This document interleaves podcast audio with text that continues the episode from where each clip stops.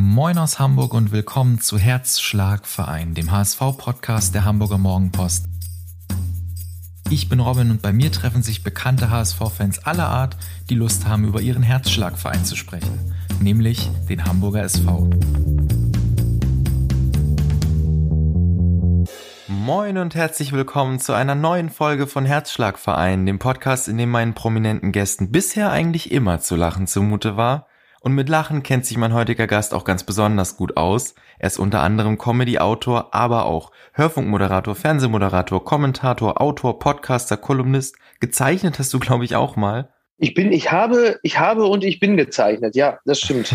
ja, Sie sehen, er ist sehr, sehr vielseitig. Ich freue mich, dass du hier bist. Ganz herzlich willkommen, Mickey Beisenherz. Vielen Dank für die nette Einladung. Du, äh, also ich, ich kann es dir am allerwenigsten sagen. Ich habe schon lange die Kontrolle über mich selbst verloren. Das sind doch ausgezeichnete Voraussetzungen für heute. Ja, passt auch gut zum HSV, ne? ja, du gibst das Stichwort. Äh, wir sind ja heute unter anderem hier, um über den HSV zu sprechen. Ich weiß, dass du in erster Linie Fan von Borussia Dortmund bist, aber eben auch so mehr oder weniger stark vom HSV. Genau. Deine HSV-Sympathie oder deine HSV-Liebe ist für mich irgendwie nicht so richtig greifbar. Du hast mal in einer Kolumne geschrieben, es war nie Liebe, aber doch immer der tiefe Wunsch nach Zuneigung. Ja. Wie ist denn aktuell so der Beziehungsstatus zwischen dir und dem HSV? Äh, äh, also relativ ähm, ah, äh, hm, wie soll ich das sagen, vergleichsweise emotionslos, muss ich ganz ehrlich sagen. Da hat der, also der HSV hat alles dafür getan, äh, um diese, um diese Zuneigung zu einer äh, stabilen Gleichgültigkeit zu machen. Mhm. Ähm, das hat einfach damit zu tun, dass äh, ich wirklich äh, über Jahre hinweg, speziell seitdem ich in dieser Stadt wohne, äh, das eigentlich immer sehr intensiv verfolgt habe, was geschehen ist. Und dann kamen die Jahre äh, schon kurz vor dem Abstieg, dann war es mir irgendwann auch äh, fast, fast egal. Also ich habe noch äh, gejubelt, als äh, Diaz äh, in der, ich glaube, 95. Minute gegen Karlsruhe noch das äh, Tor gemacht hat. Tomorrow, my friend. All das habe ich noch sehr leidenschaftlich mitverfolgt. Und irgendwann war der Moment da, wo ich dachte, nee, komm, da, ihr müsst jetzt erstmal alleine ohne mich weitermachen. Und jetzt verfolge ich das eher so aus der interessierten Distanz. Ich glaube, dass sie äh, grundsätzlich mit, mit Tune und so da einen sehr guten Trainer haben. Ich glaube, es war auch eine gute Entscheidung, damals sich für ihn zu entscheiden, weil das so ein Schritt in die richtige, war so was, ich fand das so angenehm, ehrlich zu sagen. So, wir sind jetzt einfach ein Zweitliga-Club, ähm, bis auf weiteres und wir äh, sind jetzt solide und greifen jetzt nicht nach den ganz hochhängenden Trauben. Das, das fand ich sehr gut. Und jetzt, ähm, was ich so beobachte, ist, dass sie es äh, machen, wie in den letzten Jahren immer, dass, wenn sie auf Tuchfühlung mit der Tabellenspitze sind, äh, sich irgendwie daran zu erinnern scheinen, äh, dass sie sagen, ja, wir sind doch der HSV, jetzt lass mal auf die Bremse treten, bevor wir jetzt noch Gefahr laufen, aufzusteigen. Das ist jetzt so quasi der, der Nichtaufstieg ist die neue Relegation, wenn man das mal so mit damals vergleicht. Was hat der HSV denn falsch gemacht oder was hätte er denn anders machen müssen, dass du so dein Herz äh, für immer komplett verlierst und dass das nicht irgendwann zu einer Art Gleichgültigkeit wird?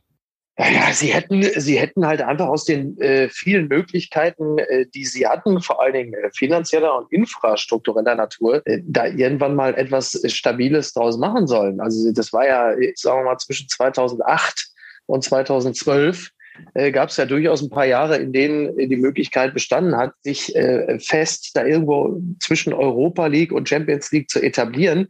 Ich meine, das ist für mich äh, bis heute ganz große ähm, Unbekannte, wie sie es geschafft haben, aus diesem, äh, nennen wir es mal Bundesland und aus dieser Stadt äh, so wenig zu machen. Also es ist für mich unglaublich. Sie hatten wirklich, sie hatten die Chance, äh, der, der FC Bayern des Nordens zu werden und sie sind noch nicht mal mehr der FC Köln des Nordens. Und das ist doch eigentlich, das ist doch eigentlich hochgradig traurig. Das gibt's doch gar nicht eigentlich. Das ist wirklich unglaublich. Mit diesem ganzen Potenzial, auch mit dem, mit dem Fan, in Anführungsstrichen Potenzial dahinter, dass es trotzdem nicht gelungen ist, sich da festzusetzen und dass, dass andere Vereine, äh, selbst Bremen, ja, die ja nun wirklich ähm, deutlich kleiner sind, was alles angeht, es trotzdem schaffen, ähm, sich immer in der Liga zu halten oder äh, in guten Jahren sogar auch auf Tuchfühlung mit den, äh, mit den europäischen Plätzen zu gehen. Das, da da gibt es wirklich ganz viel Ratlosigkeit, aber da ist ja nun im Laufe der letzten Jahre ja einiges schiefgelaufen. Woran denkst du da konkret?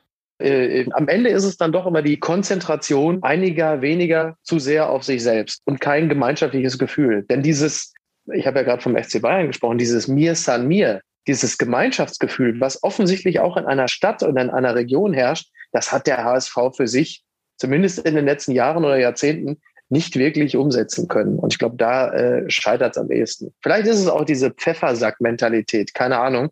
Das müssen mir Leute erklären, die immer schon in dieser Stadt gelebt haben. Aber vielleicht ist es in Hamburg dann doch, ähm, doch am Ende noch mehr, dass jeder auf den eigenen Arsch guckt. Ich weiß es nicht, keine Ahnung.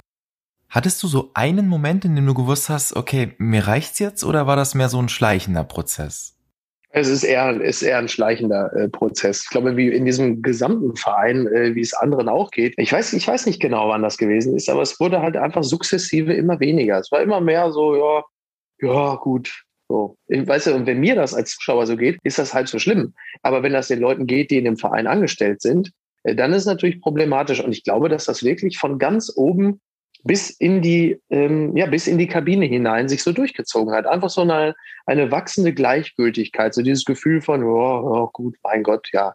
So. Und das fängt mit der Führungsetage an, wo jeder irgendwie ähm, morgens da auf das Gelände kommt und sagt, ja, gut, ich würde ja wohl, aber die anderen, ja, dann muss ich ja jetzt auch nicht mehr Vollgas. Und das, das, das sickert dann so bis unten durch.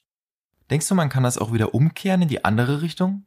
Ja, das kann ja manchmal, das ist ja das Schöne an der ganzen Sache, äh, das kann ja manchmal ganz schnell gehen. Das ist ja das, das, das Beruhigende auch am Fußball. Also das so, so zügig, wie es runtergegangen ist, kann es ja theoretisch auch wieder raufgehen. Also als BVB-Fan äh, kenne ich ja auch äh, die miesen Jahre, äh, in denen es auch so war, äh, ganz viel bleierne Schwere, ganz viel Breiigkeit. Das war ja auch alles da. Auch viel Grau, viel Gleichgültigkeit, viel, ja, Mai, was willst du machen?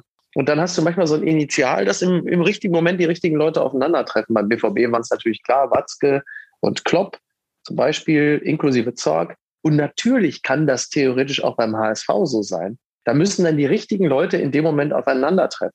Ja, das ist ja nicht ausgeschlossen. Könntest du dir vorstellen, dass dann auch in dir wieder dieses HSV-Feuer aufflammt? Naja, also es war ja nie Ablehnung. Es ist ja eher so eine Art Moratorium, was ich hier äh, habe. Ich denke, ja, mach die erstmal ohne mich weiter. Ich habe genügend anderen Scheiß. Ähm, nein, natürlich kann das passieren, klar. Zumal ich äh, wirklich nach, nach Jahren in Hamburg echt sagen muss, dass ich irgendwie dem HSV mehr Sympathien entgegenbringe als äh, St. Pauli. Ich meine, ich kenne einige Leute, die äh, auf und für St. Pauli arbeiten. Das sind super Leute, also Ewald Lien zuvorderst, die mag ich alle sehr.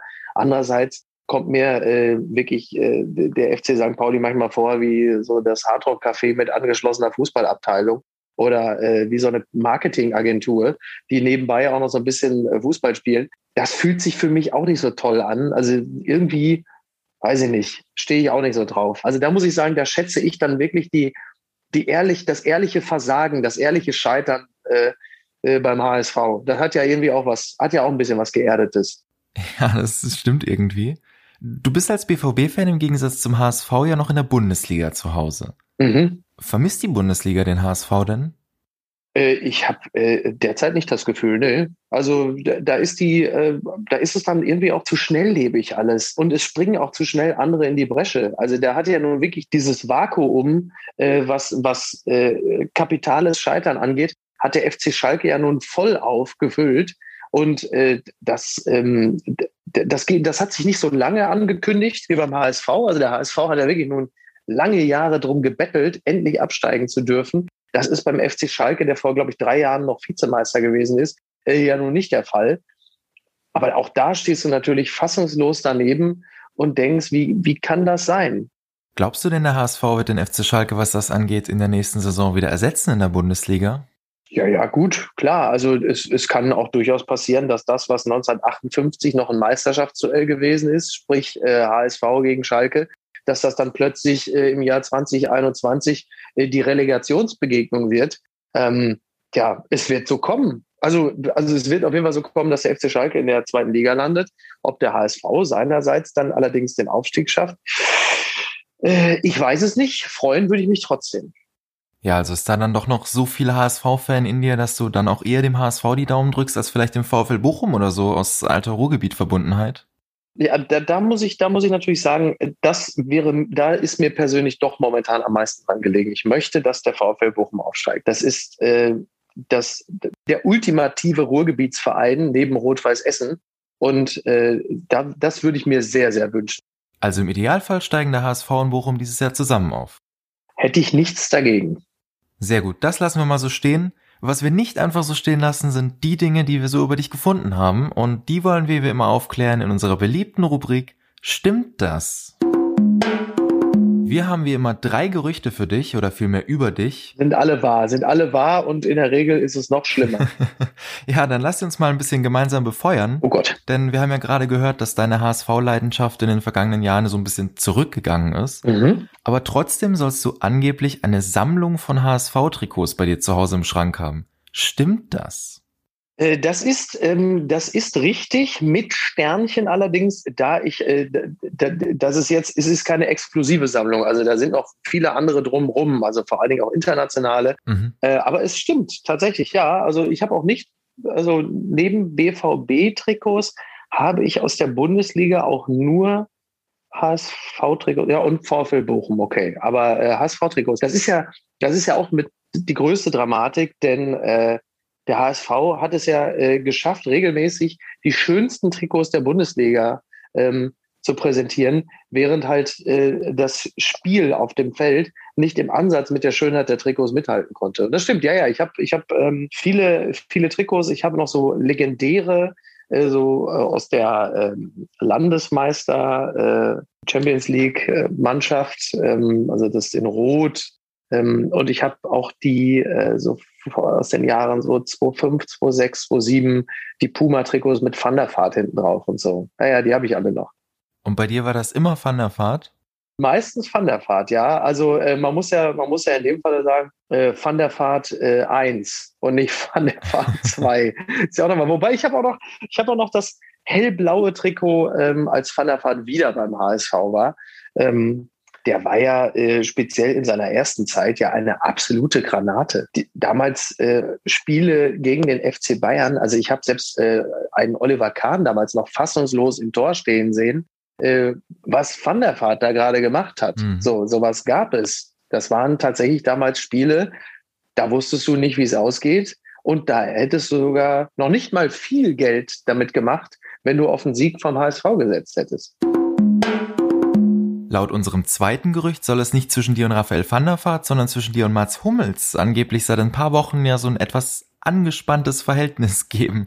Stimmt das? nein, nein, nein, nein. Das war, nee, das war in dem Falle wirklich nur eine, sag mal, eine, eine Twitter-Frotzelei. Ähm, Mats Hummels sagte irgendwie, äh, es ist alles vorstellbar, auch, äh, dass ich aufhöre, sagte Hummels. So, und dann habe ich nur gesagt, äh, ähm, so wie mir das in den letzten Wochen vorgekommen ist, ähm, korrigiert mich, wenn ich falsch liege, aber äh, seit ein paar Wochen habe ich das Gefühl, er sei bereits raus aus dem Fußball.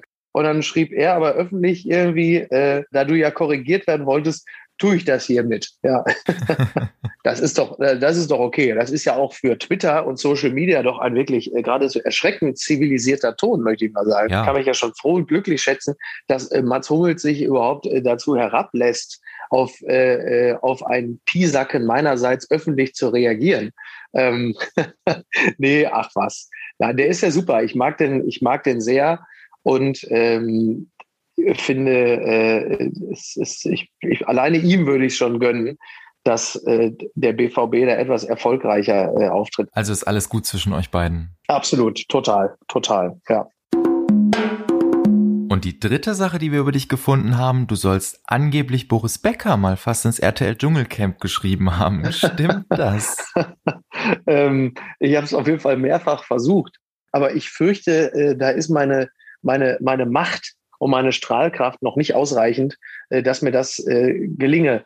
Äh, ich muss auch dazu sagen, also zwei Dinge dazu. Also bei der derzeitigen Sachlage, nach allem, was wir wissen, ähm, würde sich das für Boris Becker auch nicht lohnen, weil er ungefähr 130 Mal das Dschungelcamp mitmachen müsste ähm, bei einer ordentlichen Antrittsgage um aus dem Gröbsten raus zu sein. Das heißt, das würde sich auch für ihn äh, gar nicht lohnen. Und zum anderen muss ich auch sagen, dass ich mich aufrichtig freue, wenn Boris Becker als äh, Experte äh, in Sachen Tennis bei Eurosport oder bei der BBC auftritt, weil ich finde, da ist er genau richtig. Und äh, diesem Mann ist es doch nur zu gönnen, dass er irgendwie äh, sich aus diesem ganzen äh, verpocherten Fernsehscheiß äh, raushalten kann und äh, sich da nicht irgendwie äh, noch weiter runterziehen lässt ich zumindest freue mich immer, wenn er im, äh, im seriösen Tennisfach ist, weil da ist er zu Hause und das kann er auch gut.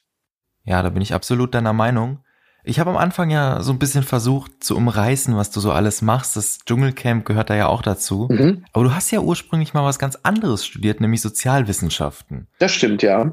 In meinen Augen hat das jetzt nicht ganz so viel damit zu tun, was du heute machst. Äh, was ist passiert, dass du dich da so ein bisschen umorientiert hast? Ja, der eine, der eine sagt so, der andere sagt so. Also ich habe tatsächlich ähm, das ja nicht so lange studiert, sondern habe glücklicherweise sehr früh erkannt, dass das äh, Studieren äh, es für mich nicht ist. Aber andererseits, ähm, wenn man äh, sich äh, in den Medien bewegt, also da kannst du dir aber diverse Scheine in Sachen Sozialwissenschaften abholen.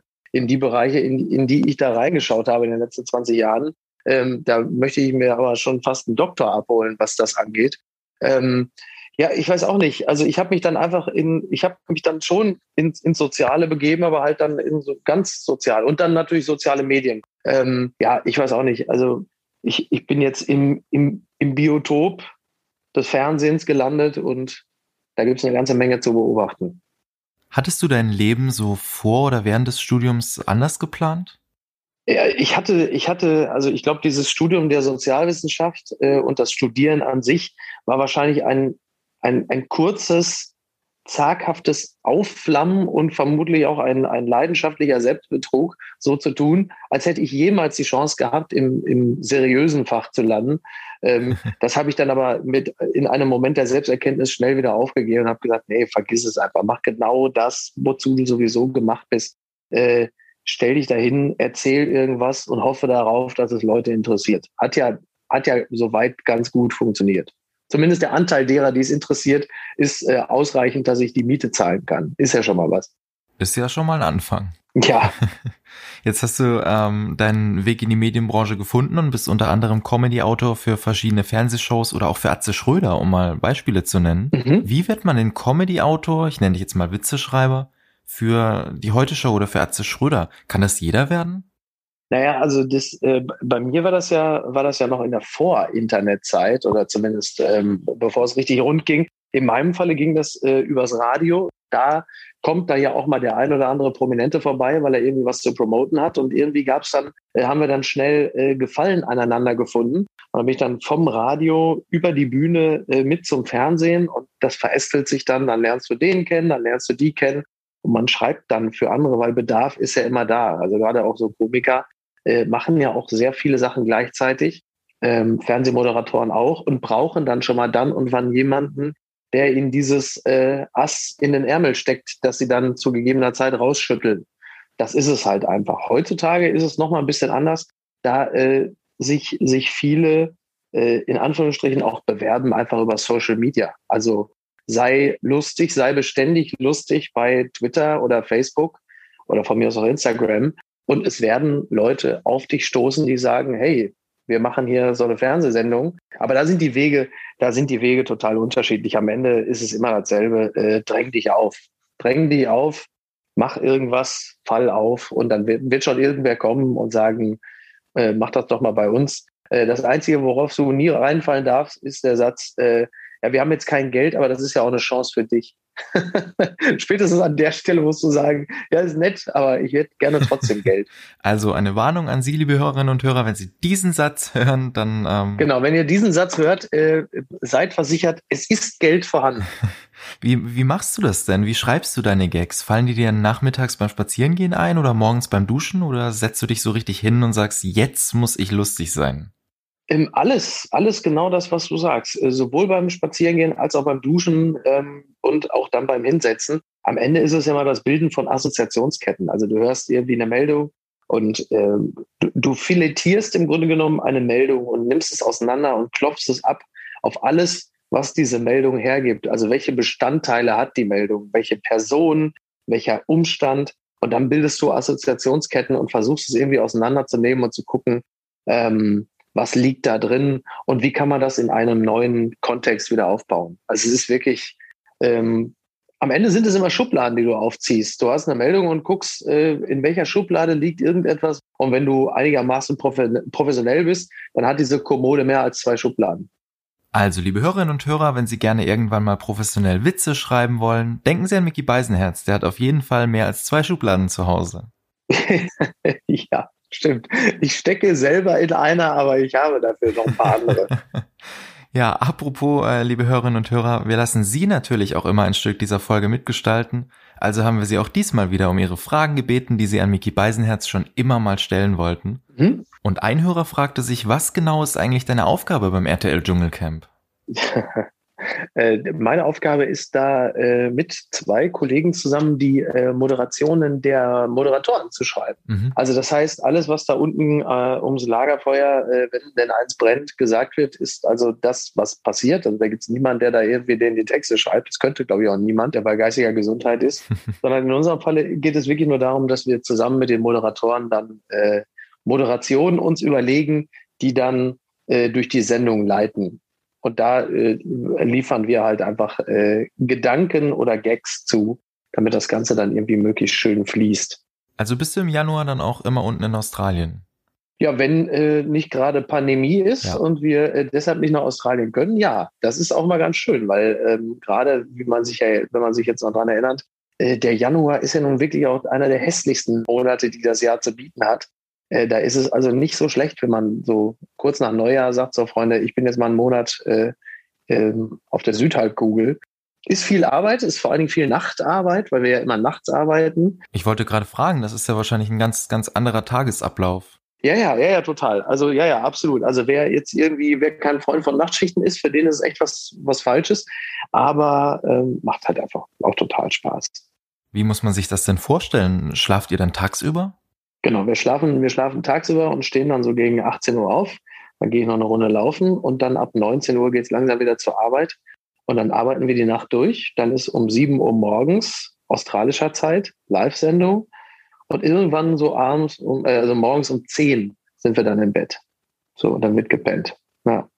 Ja, krass, äh, ganz anderer Rhythmus. Komplett, ja. Ein zweiter Hörer fragt, ob du dir nicht auch hättest vorstellen können, Fußballprofi zu werden. äh, naja, das kann ja, also das, das, das kann ja wahrscheinlich grundsätzlich erstmal äh, jeder Mensch, der privat gerne Fußball spielt. Ähm, wie, wie so viele andere auch, habe ich auch schon davon geträumt, äh, das entscheidende Tor zu schießen in den Winkel. Aber äh, mit einem durchaus äh, realistisch kritischen Blick auf das eigene Tun, muss ich sagen, also dafür hätte es mit Sicherheit nie gereicht. Also es gab auch, es gab auch in meiner Jugend niemand, der mich darin bestärkt hätte. Also es gab, es gab in meiner kompletten Fußballerzeit nie den Moment, dass ich ernsthaft über so etwas hätte nachdenken müssen. Nein. Aber Spaß ist da. Ich bin im eigentlichen Sinne, äh, im eigentlichen Wortsinne Amateur. Also spielst du noch selbst aktiv? Ja, das muss ich auch ehrlicherweise sagen.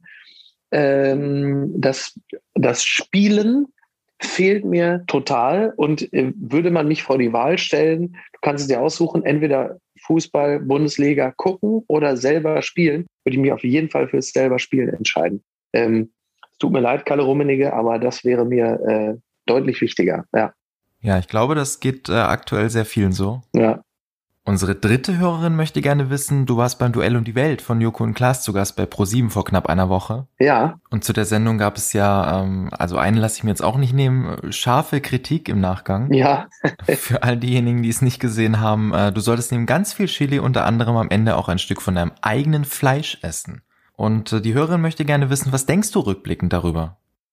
Äh, ich denke darüber, äh, dass das ähm, ähm, ein, ein absoluter Grenzgang gewesen ist wie man es aber im Rahmen dieser Sendung kennt.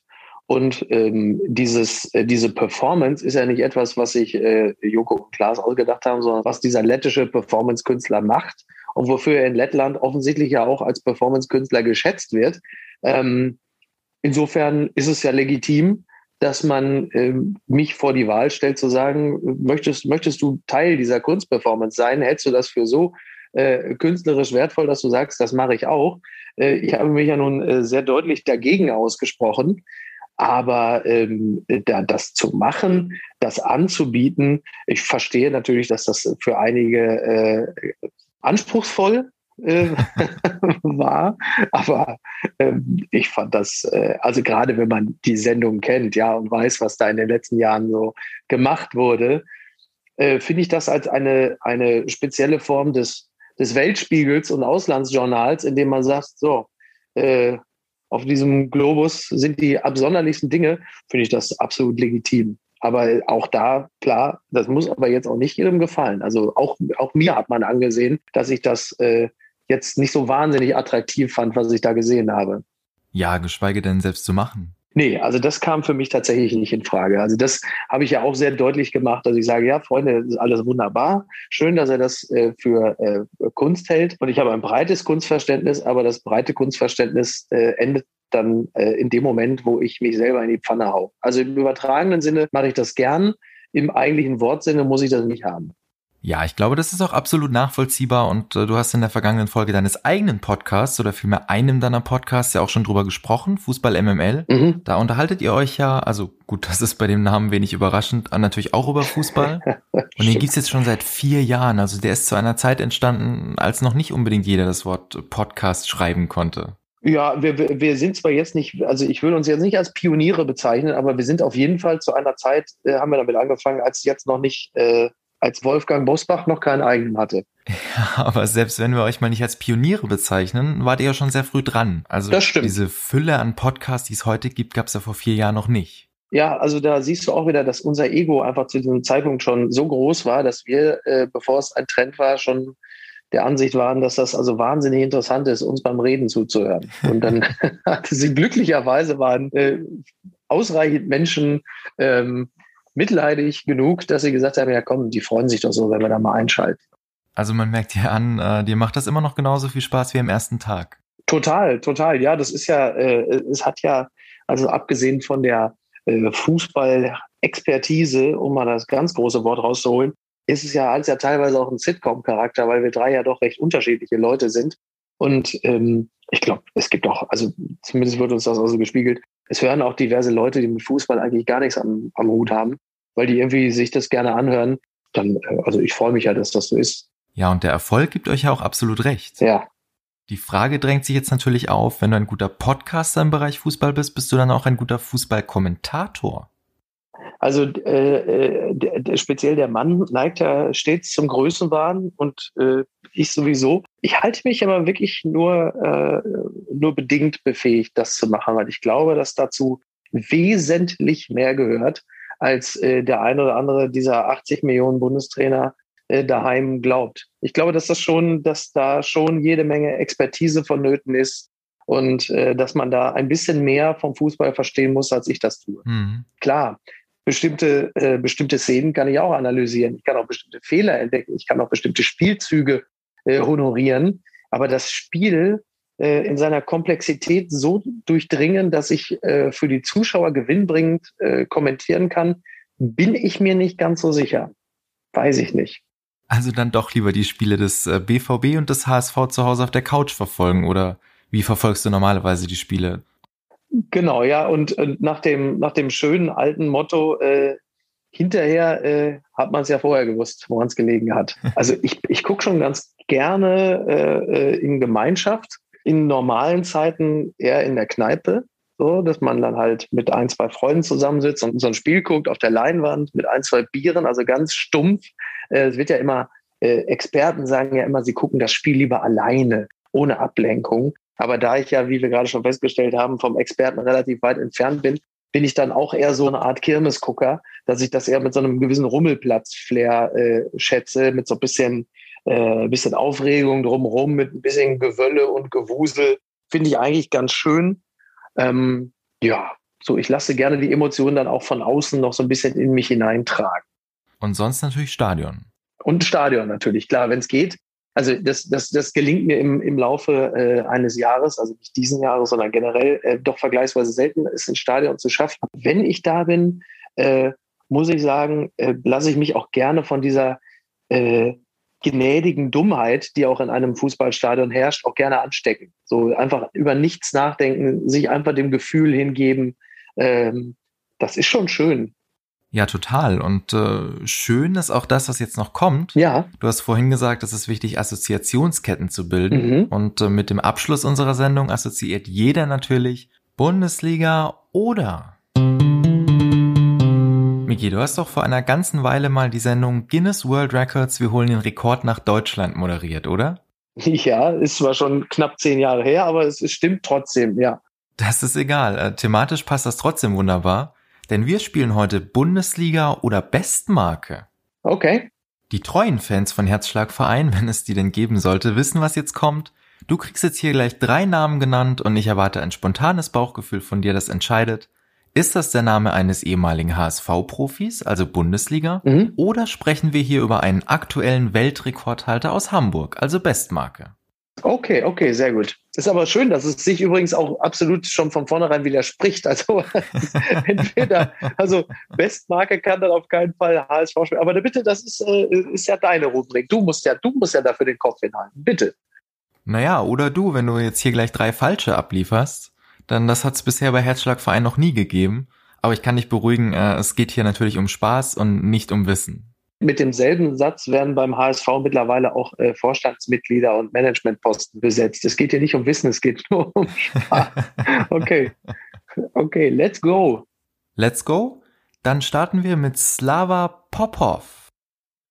Also das klingt für mich ähm, A, weiblich, B, ähm, nach Bestmarke. Dann würde ich mal sagen, Antwort B ist richtig. Äh, es ist nämlich tatsächlich ein äh, Cirque du Soleil Artist aus Hamburg, also Bestmarke. Ach, guck. Er hält vier Weltrekorde, zum Beispiel im Fistwalk Ach, und hat ja. 60 Meter geschafft und das ist Weltrekord. Hey, toll. Sehr gut. Ja. Und du hattest recht, äh, aber es ist ein Mann, da muss ich dir widersprechen. Ja, okay, ja, das, das ist eindeutig, ja, ja. Dann wollen wir mal wissen, was du zu Muhammad Karimanovic zu sagen hast. Der Name, aber, aber, aber, aber, aber, aber, ha, äh, Bestmarke. Und zwar ist das dieser äh, Mann um die 60, der irgendwie 50 Kokosnüsse mit der Handkante zerschlagen hat. Stimmt das? Ich habe dem nichts hinzuzufügen. Zu 100 Prozent richtig. Guck mal. Ja. Beeindruckend. Ja. Ich nämlich irgendwann mal äh, einen Beitrag gesehen, da er noch unlängst versucht, den eigenen Rekord zu toppen oder so. Ja, genau, so ist es. Er hat seinen eigenen Weltrekord vor ein paar Monaten nochmal überboten. Inzwischen liegt er bei sagenhaften 130 Kokosnüssen in einer Minute. Ach, krass. Wahnsinn, da waren es aber nochmal deutlich mehr als das, was ich gerade gesagt habe. Unfassbar. Ja, und unfassbar, was du alles über ihn weißt. und mit dem Selbstvertrauen im Rücken kriegst du jetzt noch den letzten Namen von mir und das ist Niklas Kindfall. Äh, ja, äh, ich glaube mit Kindfall mit V geschrieben. Ich glaube, das ist ein HSV-Profi. Du machst das hier mit einer Souveränität, das ist wieder richtig. Niklas Kindfall war Ex-HSV-Profi von 1995 bis 1996, hat 19 äh, Bundesligaspiele für den HSV gemacht, insgesamt zwei Tore geschossen. 95, 96. Hatten Sie da noch Ulsport-Trikots? Ich weiß es gar nicht genau. Wahrscheinlich um die Zeit. Aber Carsten Behron muss da ja auch noch, äh, war da noch hoffnungsvoller Stürmer. Ich, äh, ja, du lässt mich hier sprachlos zurück. Alle drei richtig, alle drei souveräne richtig. muss ja wenigstens, muss ja wenigstens hinten raus nochmal glänzen. Ne? Nachdem mir jetzt nur wirklich auch der Letzte dahinter gekommen ist, was ich für eine Luftnummer bin, muss ja wenigstens nochmal hinten raus, muss man ja nochmal das Gefühl haben, nein, doch, ah, doch, da ist doch ein bisschen, bisschen was vorhanden zumindest. Ja, Miki, mit äh, Herzschlagverein sind wir dann leider am Ende für heute mit dieser, glaube ich, sehr unterhaltsamen Folge an diesem Sonntag. Es hat echt Spaß gemacht mit dir. Ja, hat viel Spaß gemacht. Und äh, danke auch nochmal, dass du heute für mich mal die Seite gewechselt hast und als Podcast-Gast hier heute bei mir warst. Robert, ja, gerne. Vielen Dank für die Einladung. Morgen bist du wieder zu hören mit Fußball MML und äh, für alle anderen Tage haben wir natürlich im Mopo Podcast Portfolio einiges auf Lager. Ich bin mir sicher, du als BVB-Fan wirst sicherlich den Dreierpack ganz gerne mögen. Da geht's nämlich ausschließlich um die Bundesliga. Sehr gut. Und den wichtigsten Termin kennen Sie inzwischen. Sonntag 18 Uhr, da sind wir wieder da mit einer neuen Folge von Herzschlagverein für Sie. Und dieses Mal haben wir, ich glaube, das ist auch nicht übertrieben, eine echte TV-Legende bei uns. Also ganz, ganz hoher Besuch. Sie werden ihn sicher alle kennen und schätzen und ich hoffe, Sie werden ihn nicht verpassen. Ach, du darfst es noch nicht verraten, wer es ist, ne? Nein, auf gar keinen Fall. Das wird eine Überraschung am Sonntag. Okay, sehr gut. Dann, dann, dann äh, warte ich auch gebannt und äh, harre der Dinge, die da kommen. Sehr gut. Und ich hoffe, Sie machen das auch alle so wie Mickey Beisenherz. Und dann hören wir uns alle zusammen nächsten Sonntag um 18 Uhr. Genau. Ich freue mich auf Sie. Bis dahin. Bis denn. Ciao.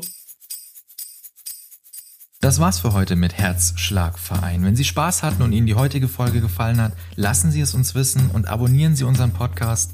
Eine neue Folge gibt's dann nächsten Sonntag um 18 Uhr. Tschüss und bis dahin.